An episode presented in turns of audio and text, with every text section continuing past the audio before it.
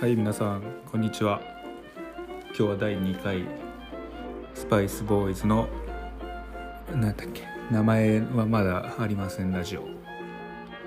今日は昼ぐらいに起きて4月2日です。昼ぐらいに起きて、昨日夜インスタのライブ配信が2時3時ぐらいまで多分あって非常に眠い感じで今朝から YouTube をぼーって見てたら R 指定っていう人いるじゃないですか。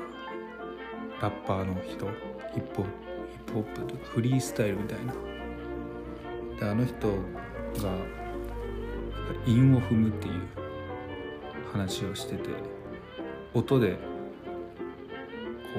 う言葉の意味と音の流れでこうおしゃれな感じで会話をするみたいなことを言ってたので。韻を踏みたいなって思ってるんですけどなかなか思いつかないんですよね。その僕も言葉とか好きなんですけど全然韻が踏めないんですよ。